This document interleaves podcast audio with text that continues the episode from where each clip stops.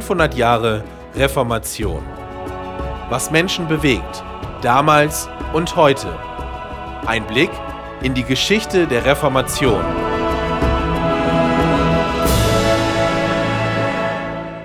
Herzlich willkommen, liebe Hörerinnen und Hörer, zu einer neuen Folge von 500 Jahre Reformation. Ich bin Judith Olsen und ich freue mich, dass Sie eingeschaltet haben. Was passierte alles, bevor Martin Luther die Bühne der Reformation betrat? Und was passierte in anderen Ländern? Der Reformator John Wycliffe war im 14. Jahrhundert in England aktiv. Jan Hus hörte von dessen Lehren und wurde Reformator in Tschechien. Über diese beiden Reformatoren spreche ich heute mit Dr. Christian Noack. Er ist Schulleiter am Schulzentrum Marienhöhe in Darmstadt. Er unterrichtet die Fächer Religion und Geschichte. Hallo Christian, ich freue mich sehr, dass ich heute mit dir über diese beiden Reformatoren sprechen darf. Hallo Judith. Wer war John Wycliffe? Ja, John Wycliffe ist eine Person, die eigentlich von ihrer Persönlichkeit her uns gar nicht so stark bekannt ist, wie zum Beispiel Luther, wo man Bilder, Bildnisse von ihm hat, eigentlich sein Leben wunderbar kennt. Also bei Wycliffe tritt das sehr stark zurück. Wycliffe war eben ein lediger Mann, ein Weltpriester, Jemand, der eigentlich sein Leben ganz den Studien gewidmet hat. Er hat er zunächst äh, Philosophie studiert, viele Jahre, hat auch Schriften publiziert, sich sehr intensiv beschäftigt mit der Philosophie seiner Zeit und dann auch seinen Standpunkt und sehr besonderen gefunden und hat dann anschließend nochmal Theologie studiert. Er war also eigentlich schon ein gestandener Mann, als er dann Dr. Theol, ein theologischer Doktor geworden ist, Mitte 40 und hat dann mit diesem ganzen Hintergrundwissen ist er dann in, die, in gewisser Weise in die Öffentlichkeit geraten, gegangen und hat stark gewirkt. Was hat er geglaubt? Wycliffe war erst einmal ein ganz treuer Katholik. Was er geglaubt hat, muss man wieder unterscheiden, seine philosophische Seite und seine theologische Seite.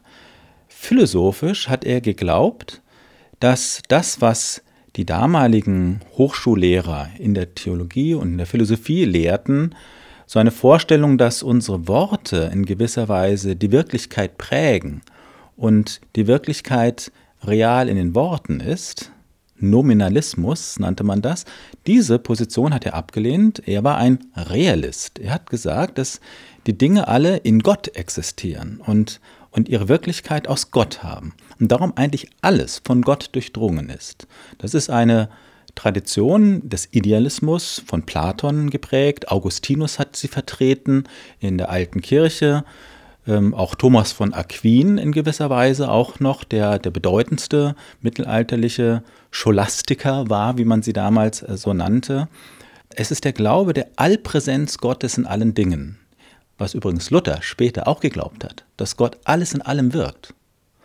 Und auch Luther war eben kein Nominalist, sondern auch ein Realist, auch geprägt von der augustinischen Tradition, der wiederum stark von Platon her beeinflusst ist. Ähm, dahinter steckt der Glaube, dass Gott sehr, sehr stark, sehr stark wirkt und real ist. Und wo ist Gott besonders real? Das war so dann die theologische Frage von Wycliffe. Das war für die Menschen damals im 14. Jahrhundert seit 1215 in gewisser Weise die Messe. In der Messe, in der Verwandlung von Brot und Wein in Blut und Leib Christi, die Transsubstantiation, also die echte Verwandlung, dass das wirklich Christus jetzt ist, der da zu sehen ist, zu essen ist oder zu trinken ist, diese Vorstellung, dass die Messe und damit der Priester und damit die Kirche als diejenige, die die kirchlich diese priesterliche Hierarchie und Autorität auch garantiert. Sie ist nicht die eigentliche Realität, in der Gott präsent ist, sondern Gott ist präsent in seiner Schrift, in der Bibel. Aber in der katholischen Kirche wird das heute auch immer noch so gelehrt, oder? Mit dem Abendmahl, dass Jesus präsent wird. Richtig. Also die Kirche hat diese Lehre nie verlassen.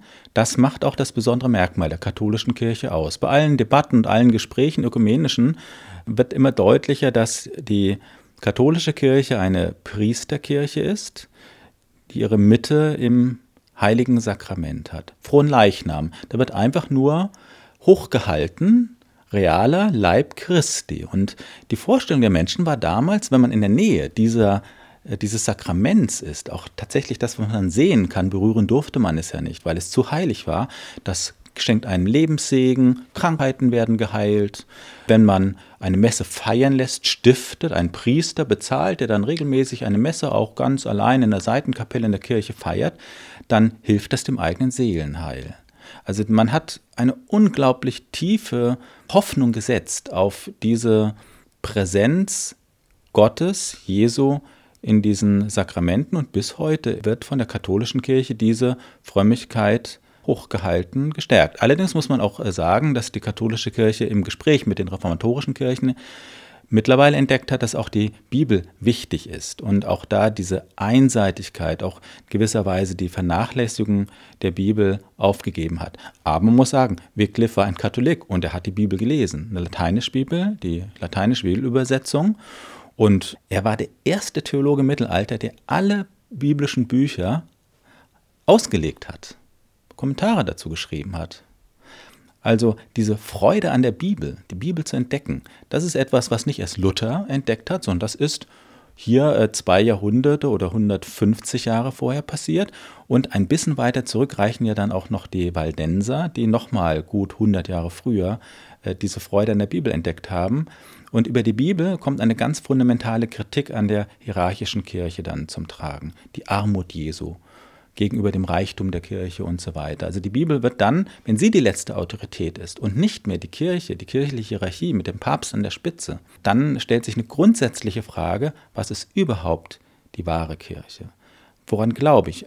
Wycliffe glaubt letztlich an die Bibel, wortwörtlich inspiriert, alles in der Bibel bis zum letzten Komma. Und wenn das die letzte Norm ist, dann ist man frei, die Kirche in all ihrer Gestalt zu kritisieren. Übrigens auch die Abendmahlslehre. Wycliffe hat dann eine Theorie vertreten, nach der eben diese Verwandlungslehre nicht stimme, sondern Christus ist zwar präsent, aber er ist nicht wirklich ganz wirklich dort, sondern es ist nur ein Abbild des Urbildes, das im Himmel ist. Was kritisierte er alles an der katholischen Kirche? Also unter anderem auch, was hielt er vom Verhältnis zwischen Staat und Kirche? Äh, Im 14. Jahrhundert, in der Zeit, in der äh, Wycliffe lebt, hat sich die katholische Kirche, die ja ihren ähm, Papstsitz in Avignon hatte und nicht in Rom, zu einer sehr gut organisierten Kirche entwickelt und hat durchaus auch Faszination für die Menschen gehabt, weil die Menschen eben diese Sakramentsfrömmigkeit gepflegt haben. Die wollten ihre Priester haben und auch eine Kirche, die, die europaweit agiert, nicht nur in bestimmten Regionen, sondern so eine umfassende Ökumene bildet. Also das war erstmal positiv. Aber die Kritik, die dann sich schnell ergeben konnte, gerade wenn man die Bibel nun jetzt zum Maßstab macht, ist, die Kirche ist reich, Jesus war arm. Die Kirche hat weltliche Macht. Jesus hat keine Macht gehabt. Die Kirche giert nach Einfluss, muss dann auch die politischen Spiele mitspielen, Kriege führen, ist militant statt pazifistisch, wie es Jesus war. Und das fällt dann sehr stark auf. In England gab es natürlich auch eine Kritik in, in dieser Region an den Abgaben, die das Papsttum dann auch systematisch auch äh, eingefordert hat. Das Problem war, dass die Abgaben nicht unbedingt zu hoch waren, nur im 14. Jahrhundert gab es furchtbare Katastrophen. Wir können uns das heute kaum mehr vorstellen. Also England hatte im, um etwa 1345 5 Millionen Einwohner. Also als Wycliffe, der ja 1330 etwa geboren worden ist, 20 Jahre, 15, 20 Jahre alt war, das kamen drei Pestwellen über England. Und das bedeutete, bis zu 40, 45 Prozent der Einwohner sind gestorben. Also England hat 2,5 bis 3 Millionen Menschen gehabt. Aber die Zahl der Priester und all derer, die für diese kirchlichen Dienste verantwortlich waren, ist gleich geblieben. Das heißt, viel weniger Menschen mussten viel mehr Priester versorgen, also waren das hohe Lasten und auch das Papsttum in Avignon. Ähm, auch da gab es Ansprüche, man wollte Kriege führen, Paläste bauen, die großen Erzbischöfe, Kardinäle versorgen, die dann natürlich in Konkurrenz zu den weltlichen Herren genauso viel Reichtum haben mussten, um mit spielen zu können. All das war sehr problematisch. Es gab Missernten, das Wetter wurde kälter im 14. Jahrhundert. Nach der Warmphase im frühen Hochmittelalter gibt es mehrere sehr kühle Sommer. Die Bauern sind arm, neigen zu Aufständen, wollen ihre Abgaben nicht mehr bezahlen. Denn zum Beispiel auch äh, Wycliffe hat in Lutherworth dann so einen Ort bekommen von einem Adligen. Das war ein Fründe, nannte man das, also eigentlich ein Lehen, äh, ein, ein Grundbesitz, wo wieder Bauern arbeiteten, die dann Abgaben ihm gaben, damit er leben kann. Und so wurden Priester und Geistliche versorgt. Das war dann eine hohe Belastung für die einfachen Menschen. Er hat davon aber auch recht gut gelebt. War das nicht ein Widerspruch, wenn er das eigentlich kritisiert, dass der Klerus so reich ist? Das ist ein gewisser Widerspruch und deswegen war eben seine Idee zu deiner Frage wegen Staat und Kirche, dass eigentlich alle kirchlichen Güter dem Staat gehören. Die Kirche soll sich ganz auf die Seelsorge, auf das geistliche Wohl der Menschen konzentrieren und die ganzen Besitztümer soll der Adel besitzen. Also in gewisser Weise ein Rückgang von der politischen Kirche zur Staatskirche. Also so nenne ich das manchmal im Unterricht, so zur Vereinfachung. Staatskirchenmodell ist, dass der König letztlich auch der höchste verantwortlich für die Religion ist, aber äh, den Besitz aller Dinge hat und die Priesterschaft und die Geistlichen zum Wohle seiner Untertanen tätig sind und die sie geistlich versorgen, ihn um das, sich um das Seelenheil kümmern. Und die politische Kirche in Form des Papsttums hat eben dann, um politisch agieren zu können, selber Territorien besessen Kirchenstaat in Italien, aber auch andere Besitztümer. Auch in allen Ländern gab es ganz große Grundbesitztümer, die der Kirche gehörten. Und die mussten manchmal verteidigt werden, also musste sie militärisch sichern. Man wollte sie ausweiten. Und so wurde die Kirche weltlich und die Welt kirchlich, ähm, bis hin ja zu Gegenden hier in Aschaffenburg gab es einen Fürstbischof bis ins 18., 19. Jahrhundert. Das war also ein Geistlicher, der ein ganzes Territorium regiert hat. Und dieses Modell lehnt eben Wycliffe ab. Die Kirche soll rein geistlich sein. Das ist eine Idee von, geht letztlich zum Staatskirchentum, auch ein, ein Modell, das dann Luther wieder bevorzugt hat. Ein ganz anderes Modell ist nochmal das der, wirklich der Freikirchen, dass der Staat auch nicht der Fürst oder der ähm, König, auch der oberste Herr der Kirche ist, sondern tatsächlich neutral sich verhält und die Untertanen oder die Bürger dann dürfen ihre unterschiedlichen Religionen wählen in freien Gruppen. Das war das Modell eigentlich der Waldenser und auch der hutterischen Brüder, die dann aus der hussischen Revolution oder hussischen Reformation oder Reform entstanden sind. Tatsächlich, die Kirche organisiert sich selbst, wird nicht auch versorgt vom Staat, sondern organisiert sich selbst. Die Laienkirche. Das ist noch ein, neueres Modell. Ich denke, dass Wycliffe in diese Richtung nicht gedacht hat. Diese Kritik an der katholischen Kirche, die wird der Kirche ja gar nicht gepasst haben. Hatte das Auswirkungen für Wycliffe? Musste er, wie auch andere Reformatoren, hatte er mit Verfolgung zu tun oder blieb er davon verschont? Seine Schriften, die er dann publiziert hat, immer mutiger von seiner Philosophie und Theologie her, die kamen natürlich schnell nach Rom. Es gab auch in England Gegner seines Ansatzes. Er hatte allerdings auch Befürworter im Adel, gerade im niederen Adel, die ihn protegiert haben. Er war auch eine Zeit lang eben politisch tätig. Und es gab dann tatsächlich, wenn ich das richtig in Erinnerung habe, 1377 eine Verurteilung von fünf Bullen mit, glaube ich, 18 Verurteilungen von Aussagen. Also Aussagen zu seinem Realismus, den man nicht für orthodox hielt, aber auch zu seinen äh, Vorstellungen von Kirche. Und später, da hat er aber noch den Schutz gehabt in, in England. Und als er dann auch die Messeangriff, das eigentliche Ereignis in der Messe, diese Transsubstantiation, und gesagt hat, das passiert da nicht wirklich, hat er auch andere Leute, die Bettelmönche gegen sich gebracht, weil für die das war das auch ganz zentral. Das hat also die Mehrheit der Katholiken auch geglaubt, bis heute. Dann ist man katholisch. Wenn man die Messe wirklich gut findet und, und dass dieses Ereignis sich wünscht, dann äh, ist man äh, in der katholischen Kirche gut aufgehoben. Für Wycliffe war das einfach gar nicht denkbar mehr.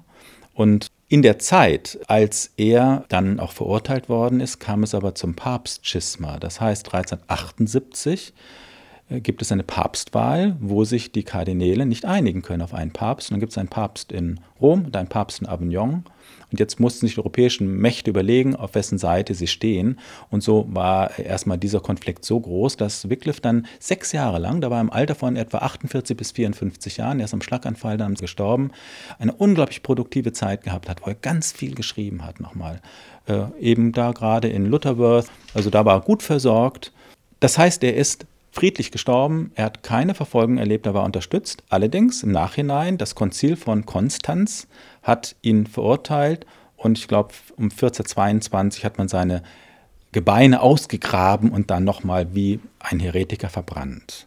Das heißt, wenn die katholische Kirche der Überzeugung war im Hochmittelalter, dass jemand ein Irrlehrer ist, der auch nicht widerrufen hat, der mehrfach beharrt hat auf seiner Unirrlehre aus Sicht der katholischen Kirche, der war eben gesellschaftsgefährdend, staatsgefährdend und die Inquisition hat dann äh, solche Personen dann dem weltlichen Arm überreicht und man wurde dann damals verbrannt. Und das begann im Hochmittelalter erst. Also solche wirklichen Ketzerverfolgungen gab es im Mittelalter von 500 bis 1150, 1200 kaum. Aber dann ging es richtig los. Die Katharer wurden als erste ganz stark verfolgt. Und man konnte sich das nicht vorstellen, dass solche Menschen dann da bleiben können. Die mussten dann in den Untergrund gehen, die Waldenser haben das äh, getan, auch die Lollarden, also die Brüder, die Wycliffe ausgebildet hat, dass sie von Dorf zu Dorf ziehen und das reine Evangelium den Bauern bringen, die wurden verfolgt. Später die hussitischen Leute, die von Huss Lehrer beeinflusst waren, haben sich zurückgezogen, Orte gefunden, wo sie weiterlebten. Aber das war wirklich eine prekäre Existenz dann. Man war eben nicht mehr akzeptiert. So wie die frühen Christen ja auch vom römischen Staat verfolgt war. Also die früheren Kulturen konnten sich eigentlich nie vorstellen, dass Menschen, die eine falsche Vorstellung von der Welt haben, dass die einfach so mitexistieren dürfen. Die, die muss man beseitigen, müssen ins Exil gehen oder sie müssen, wenn sie das auch propagieren wollen und einfach beharren auf ihrem Irrtum, muss man sie eben beseitigen. Jetzt hast du die Hussiten angesprochen. Und zwar der Tscheche Jan Hus, der wurde ja ungefähr 40, 50 Jahre nach John Wycliffe geboren. Und er wurde aber von ihm beeinflusst. Was glaubte er? Wer war er? Es ist vielleicht erstmal interessant, diese Beeinflussung zu sehen, weil es eine direkte Beeinflussung ist. Es gab nämlich eine verwandtschaftliche Verbindung zwischen dem englischen Königshaus und Prag. Prag war damals die Hauptstadt des römischen Reiches, das immer noch existierte im Kontext der deutschen Nation. Und der König in Prag, also der böhmische König, war jetzt der Kaiser dieses Reiches und hatte da eben auch irgendwie eine äh, Tochter von jemand anderes geheiratet. Und jetzt gingen junge Böhmen nach Oxford zum Studium und haben dort Wycliffe gelesen, gehört, aber auch dann, äh, dann gelesen. Wycliffe Schriften wurden noch weiter eine Zeit lang sehr intensiv studiert und die haben das mitgebracht, diese Ideen und waren eben auch in Böhmen in Opposition zu, zu der mächtigen Kirche und waren ganz begeistert von diesem Ansatz. Und so haben eigentlich, kann man sagen, die Böhmen in Oxford über Wycliffe von ihm gelernt. Das war Russ, aber auch Hieronymus, ein Magister, mit dem er befreundet war. Gab es auch Unterschiede zwischen der Lehre, die Jan Hus später gelehrt hat, und John Wycliffe? Das ist eine sehr spezifische Frage. Es ist so, dass Jan Hus eigentlich ganz viel gelernt hat von Wycliffe und teilweise Dinge richtig abgeschrieben hat. Es wurden die Schriften übersetzt. Also ich sehe im Moment da keinen so großen Unterschied, nur dass Wycliffe eben doch ein sehr viel doch nochmal gebildeterer Mann war. Also Wycliffe war doch der Philosoph. Er muss schon eine sehr beeindruckende Persönlichkeit gewesen sein, ähm, wo man einfach das Gefühl hatte, hier haben wir einen ganz hochgebildeten Menschen vor uns. Hus war auch sehr gebildet, auch Priester, auch eine theologische Ausbildung. Aber er hat noch stärker gepredigt. Also die Idee, also was wieder das Ähnliche ist und auch noch gar kein Unterschied ist, auch diese Idee, wir müssen jetzt das Evangelium predigen, als Gesetz Christi. Noch nicht die Unterscheidung zwischen Gesetz und Evangelium, die Luther dann kennt. Dass in der Bibel man nochmal unterscheiden muss zwischen dem Anspruch, dass du sollst, und dem, das darfst du oder das schenke ich dir. Diese Differenz, die kennen beide noch nicht. Aber dass die Bibel spannend ist und dass man aus ihr lernt, äh, den wahren christlichen Glauben, da war Huss viel stärker Pastor, Prediger. Er hat dann in einer, einer extra gebauten Predigtkirche, die Platz hatte, der hat 900 Quadratmeter gehabt, da passten etwa 3000 Menschen rein. Da hat er, ich glaube, auch 1000 oder 2000 Predigten in zehn Jahren gehalten, also extrem oft gepredigt. Wycliffe hat ein paar Jahre auch mal in London gepredigt, aber er hat stärker seine Schriften gewirkt. Und Huss hat wirklich gewirkt, zunächst erstmal durch seine Predigtätigkeit. Und er war stärker noch national geprägt. Äh, Wycliffe war schon auch zwar Engländer, aber das spielt keine große Rolle bei ihm. So ist mein Eindruck. Jan Hus konnte man auch vereinnahmen, auch vom König, für so eine, böhmische Identität. Im späten Mittelalter beginnen sich langsam die europäischen äh, Teile des großen Reiches und die Reiche, die auch am Rande des das Heilige Römische Reich Deutscher Nation hängen, immer stärker eine eigene Identität auszubilden. Prag ist die Hauptstadt und da sind tausend Studenten und äh, die Böhmen fühlen sich da benachteiligt von den Deutschen, die dort sind. Und der König entscheidet dann, dass das Stimmrecht verändert wird an der Universität. Auch Huss hat das mit beeinflusst, sodass die plötzlich die Böhmen bestimmen konnten, den Trend in, in Prag an der Universität. Und dann sind 1409 äh, Hunderte von deutschen Professoren und Studenten protestierend von Prag weggegangen und sind 200, 300 Kilometer nördlich nach Leipzig gegangen, haben da die Universität gegründet dann. Also das war, er war auch in gewisser Weise national geprägt. Er war, er war Böhme auch und hat äh, sich dann auch zurückgezogen nach Südböhmen. Ihm ging es auch ein bisschen um die Befreiung der böhmischen Menschen von Bestimmungen, eigentlich von den Deutschen könnte man sagen, die dort waren aber ja auch in der Sprache. Also er hat ja auch dann auf Tschechisch gepredigt und nicht auf Latein zum Beispiel. Ja, und das ist eigentlich wieder die Gemeinsamkeit. Wycliffe hat die Idee, wir müssen die Bibel übersetzen. Und die erste englische Bibelübersetzung, also nicht eine lateinische Bibel, die man liest, sondern eine Bibelübersetzung hat er angeregt, die dann auch durchgeführt worden ist. Und Huss regt das auch an, dass es eine Bibelübersetzung gibt, dass die Menschen das selber lesen können. Auch das ist ein Trend des 15. Jahrhunderts. Immer mehr gebildete Laien ganz Europa wollen selbst die Bibel lesen. Auch vor Luther gab es schon eine ganze Menge Bibelübersetzungen, aber so richtig genial übersetzt mit einer ganz tollen Sprache, das ist erst dann Luther gelungen. Und deswegen gibt es manchmal so die Vorstellung, das war die erste Übersetzung in äh, die deutsche Sprache. Es gab ja davor schon welche und eben auch in die böhmische Sprache, in die englische Sprache. Das ist ein Trend. Insgesamt ist das Spätmittelalter einerseits eine, eine, sehr krisenhafte Zeit, aber auch eine Zeit, in der es sehr viele Reformbewegungen gibt. Auch viele Reformen in der katholischen Kirche, wie die Devotia Moderna, wo sich Laien eigentlich ein mönchisches Leben führen, aber in ihrem Alltag. Das war ganz prägend. Auch in der Scholastik gab es neue Strömungen. Also man wollte die Kirche reformieren. Auch die Kirche wollte sich selbst reformieren. Das Konstanzer Konzil war eigentlich der Versuch der Kirche selbst, das Problem des Papstschismas zu lösen, aber eigentlich auch zu überlegen, ist nicht die höchste Instanz in der katholischen Kirche ein Konzil, eine Gemeinschaft von Priestern und nicht ein Oberster an oberster Stelle. Dieses Modell hat sich nicht durchgesetzt, aber es gab eben diese Reformbestrebungen. Also eine sehr spannende Zeit. Viele Menschen blieben Katholiken, haben versucht, reformerisch tätig zu sein. Wycliffe, Huss sind solche, die waren grundlegende Kritiker, die eigentlich sich mit ihrem Modell von, von Kirche eine neue Kirche wollten, eine andere Kirche. Und darum wurden sie so sehr verfolgt. Luther hat Huss Schriften nicht gekannt. Als er dann 1520 auf die aufmerksam gemacht wird, sagt er, ich bin ja eigentlich ein Hussit. Ja, ich denke genauso. Das war ja vor 100 Jahren vor mir schon. Diese Entdeckungen der Bibel, dieser Kirche, die ganz sich dem geistlichen Leben der, der Menschen widmet, die arm ist. Aber Luther hat auch gemerkt, was bei ihm nochmal Neues war. Also, dass das Evangelium wirklich Zuspruch ist und man, wenn man zur Beichte geht, wirklich von Gott zugesagt bekommt, deine Sünden sind dir vergeben. Und der Verweis auf Christus, in Christus bist du wirklich gerettet und angenommen. Und äh, dieser fröhliche Wechsel, ja, dass äh, Jesus all das, was an uns schlecht ist, zu sich nimmt und alles, was er Gutes hat, uns gibt.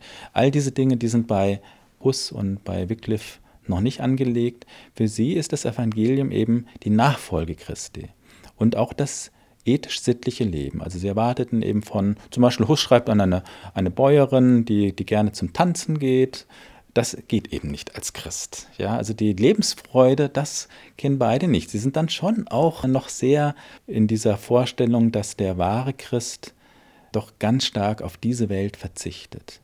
Während Luther dann vom Evangelium her entdeckt, dass die Berufung der Menschen ist, das Leben hier in der Schöpfung auch sich an dem zu freuen und es zu genießen. Von daher ist die Reformation im 16. Jahrhundert nochmal qualitativ ein anderer Schritt. Und trotzdem ist es unglaublich beeindruckend, wie eben schon vorher Menschen wieder die Bibel entdecken, als den Kern und äh, das Zentrum auch des christlichen Glaubens und als höchste Autorität. Und damit wird man frei. Man ist dann nicht frei, wenn man letztlich in einer Hierarchie lebt, wo immer ein Oberster vorgibt, was man zu denken und zu sagen hat. Die Bibel ist etwas Externes, wo ich dann von menschlichen Autoritäten frei werde. Das haben diese beiden entdeckt und Luther und die Reformatoren noch stärker. Aber für Jan Hus ging es ja nicht so gut aus. Er, er glaubte halt an das, was er glaubte, und das war ihm auch wichtiger, als das zu tun, was Menschen ihm sagen, was Katholiken ihm sagen. Und er musste nachher mit dem Leben bezahlen. Wie ist das gekommen? Ja, Huss wurde eben kritisiert. Letztlich hat sich die Kritik festgemacht an der Infragestellung der kirchlichen Hierarchie, an der Autorität des Papstes. Das muss man einfach so sagen. Das ist auch bei Wycliffe auch schon so. Beide stellen dieses Modell von Kirche in Frage und natürlich auch die Messe. Auch hier ist die Vorstellung, dass eigentlich auch der Kelch von den Laien getrunken werden soll, also dass sie an beiden Elementen des Abendmahls teilhaben, dass es eher eine, eine Kommunikation ist zwischen Menschen, das Abendmahl, so wie es auch im Urchristentum beschrieben worden ist. Und er steht unter dem Schutz von Kaiser Sigismund, zieht recht zuversichtlich nach Konstanz 1415 oder 1414, aber dieser Schutz wird ihm recht schnell weggenommen.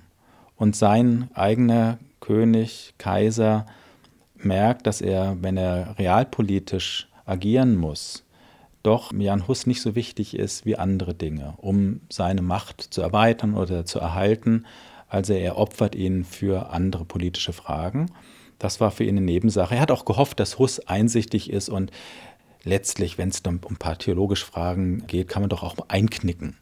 Und er hat sich dann wirklich geärgert. Also er hat dafür gesorgt, dass die Haftbedingungen von ihm besser waren. Er wurde nämlich sehr schnell eingekerkert unter furchtbaren Bedingungen. Er hat dann bessere Bedingungen bekommen und hat einfach gehofft, dass, dass er ein kluger, politisch denkender Mensch ist, der sagt, naja, ich glaube das zwar, aber mein Leben ist mir wichtiger. Nein, Jan Hus war jemand, der mehrfach in diesen Befragungen auf seinem Wahrheitsanspruch beharrt hat und gesagt hat, ich widerrufe nicht. Und ich glaube, das war dreimal sogar, hat man ihm die Chance gegeben, dass Sigismund gesagt hat, ich bin der Erste, der ihn jetzt da das Feuer anzündet, weil er sich so geärgert hat, dass der so starkköpfig ist. Ja, das äh, hat er gar nicht verstanden und wie, äh, wie zentral, elementar eine, eine religiöse Wahrheit sein kann, hinter die man nicht zurück kann. Hieronymus ging dann auch dorthin, hat dann gemerkt, dass sein Leben bedroht ist, floh zurück, wurde an der Grenze geschnappt, wieder zurückgebracht, hat dann erst geleugnet dass er seine Lehren, also die ganz ähnlich waren die von Huss, aber hat dann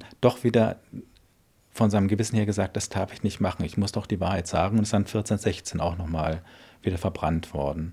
Beide ganz standhaft, dann umgekommen, noch gebetet für ihre Feinde. Also das ist schon sehr bewegend, dass die der Bezeugen waren, diese Wahrheit ist so gültig, dass man dafür sein Leben hingeben muss. Martin Luther war davon sehr beeindruckt. Und es gab ja auch dann 100 Jahre später einige Märtyrer, die Luther dann auch gewürdigt hat. 1527 kommt Luther in eine Lebenskrise, eine ganz tiefe, weil er irgendwie darunter leidet, dass er kein Märtyrer wird. Dass es ihm gut geht, er hat eine Frau, hat gerade Kinder gezeugt und warum geht es mir so gut? Also er hatte eigentlich auch eine Erwartung, dass er jetzt in der letzten Zeit auch noch ein Märtyrer zu werden hat. Das ist er nicht geworden. Luther ist auch dann 1546 recht jung, noch mit 62 Jahren äh, gestorben, aber aber eben doch einfach nur an körperlichen Erkrankungen und nicht äh, an Verfolgung. Haben John Wycliffe und Jan Hus für uns heute noch eine Bedeutung? Also die Bedeutung würde ich sehen in dieser Freude an der Bibel.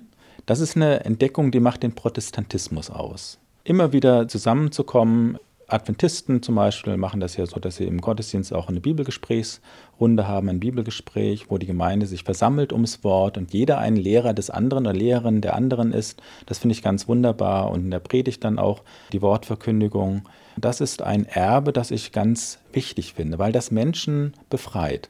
Die Bibel darf nur auch nicht wieder zu einem Papst werden, das hat Luther gesagt. Und deswegen ist wichtig in der Bibel zu unterscheiden zwischen dem, was Evangelium ist und was Gesetz ist. Beides ist richtig und wichtig.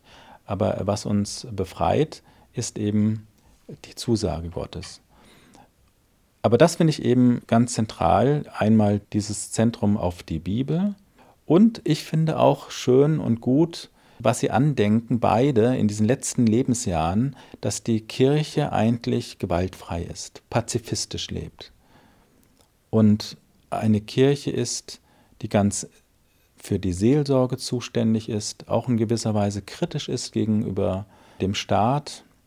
Und dass es so eine letzte Wahrheit gibt, eine, eine Wahrheit, eine befreiende Wahrheit, die uns unabhängig von anderen Menschen macht, für die man auch sein Leben riskiert. Das ist für uns oft heute sehr schwierig in unseren westlichen Ländern, wo wir so eine Religionsfreiheit haben und wirklich unsere Wahrheit frei vertreten, bekennen dürfen.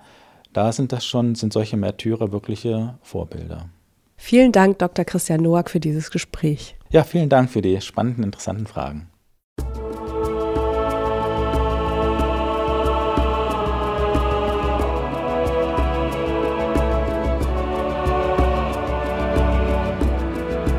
Sie hörten die Sendung 500 Jahre Reformation. Was Menschen bewegt, damals und heute. Ein Blick in die Geschichte der Reformation.